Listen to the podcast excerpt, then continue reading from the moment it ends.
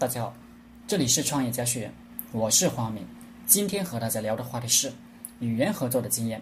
创业的过程中，合作非常重要。一个人是很难做出大生意的，但没有合作经验的人会经历很多合作风险。送一句话给创业者：和坏搭档做不成好生意。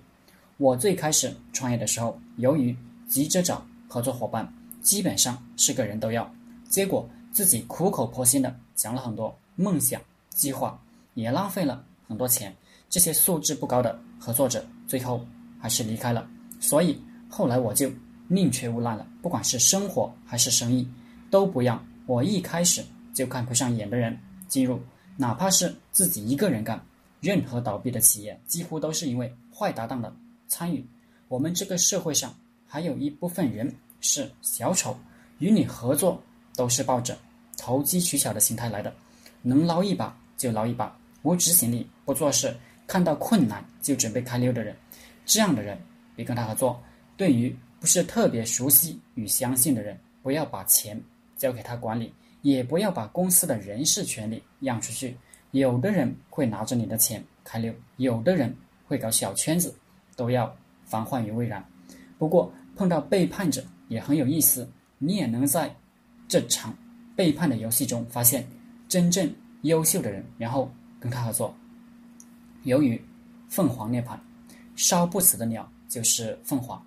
背叛永远是生活和生意中的一部分，不要去报复任何背叛你的人。由于李嘉诚根本就不报复绑架他儿子的人一样，只是不断的修正自己的漏洞，让自己变得更加强大，自然就有更加优秀的人找你合作。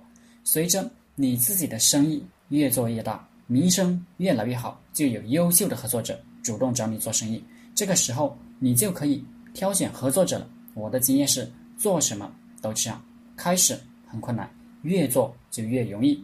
有一些人很好，但不一定适合做生意。比如，有些人有大手大脚花钱的习惯。